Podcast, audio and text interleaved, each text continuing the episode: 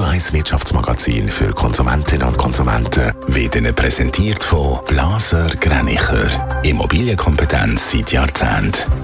blasergreinicher.ch Marco Huber. Der Bitcoin hat eine wichtige Marke geknackt. Die Kryptowährung kostet seit gestern wieder mehr als 60.000 Dollar und der Kurs bleibt weiter hoch. Aktuell liegt der Bitcoin bei über 55.000 Dollar. Grund für den anhaltend hohen Kurs ist, dass die amerikanische Börsenaufsicht im Januar den ersten Bitcoin-Indexfonds bewilligt hat, der Kurs von der Kryptowährung nachbildet. Mehrfahrtenkarten zum Abstempeln dürften verschwinden. Künftig soll es die Billette nur noch digital geben. Laut der ÖV-Branchenorganisation Allianz Swisspass müssen viele von diesen Entwertungsgeräten ersetzt werden. Das lohnt sich aber nicht, weil immer weniger Fahrgäste Mehrfahrtenkarten nutzen würden. Der Milchverarbeiter Emmi ist letztes Jahr um 3,5 Prozent gewachsen. Der Umsatz ist auf, auf über 4,2 Milliarden Franken gestiegen. Der Gewinn liegt bei 295,4 Millionen Franken, wie die Emmi-Gruppe mitteilt. Zum guten Ergebnis beitragen haben vor allem gekühlte Premium-Desserts in den USA und Italien und auch gewisse Einsparungen. Wegen darüber geredet, Bitcoin kennt im Moment um eine Richtung, nämlich nach oben diese Woche einen eindrücklichen Moment. Die Kryptowährung hat die Marke von 60'000 Dollar knackt. Marco Huber, wieso ist der Bitcoin im Moment so stark?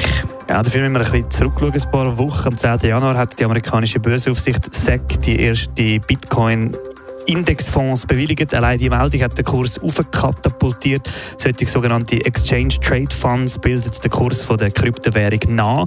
So können Anlegerinnen und Anleger in Bitcoins investieren, ohne die direkt zu kaufen. Aber der Bitcoin ist doch auch schon mal stärker gewesen. Tatsächlich, im November 2021 hat er den Rekordstand von 68.991 Dollar erreicht.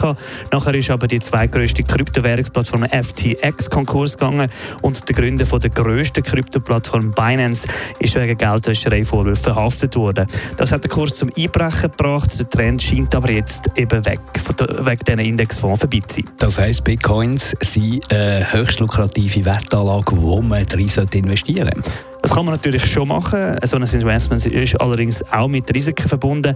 Der Bitcoin darf volatil bleiben. Man muss also mit größeren Kursverlusten rechnen. Spannend werden darf es im April. Dann wird die Ausgabegeschwindigkeit von neuen Bitcoin-Einheiten reduziert. Das passiert alle vier Jahre und hat in der Vergangenheit schon zu starken Kursgewinnen geführt. Langfristig warnt aber die Europäische Zentralbank, dass der Bitcoin völlig wertlos werde.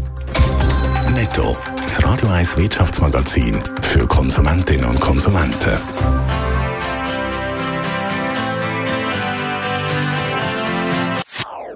Das ist ein Radio 1 Podcast. Mehr Informationen auf radio1.ch.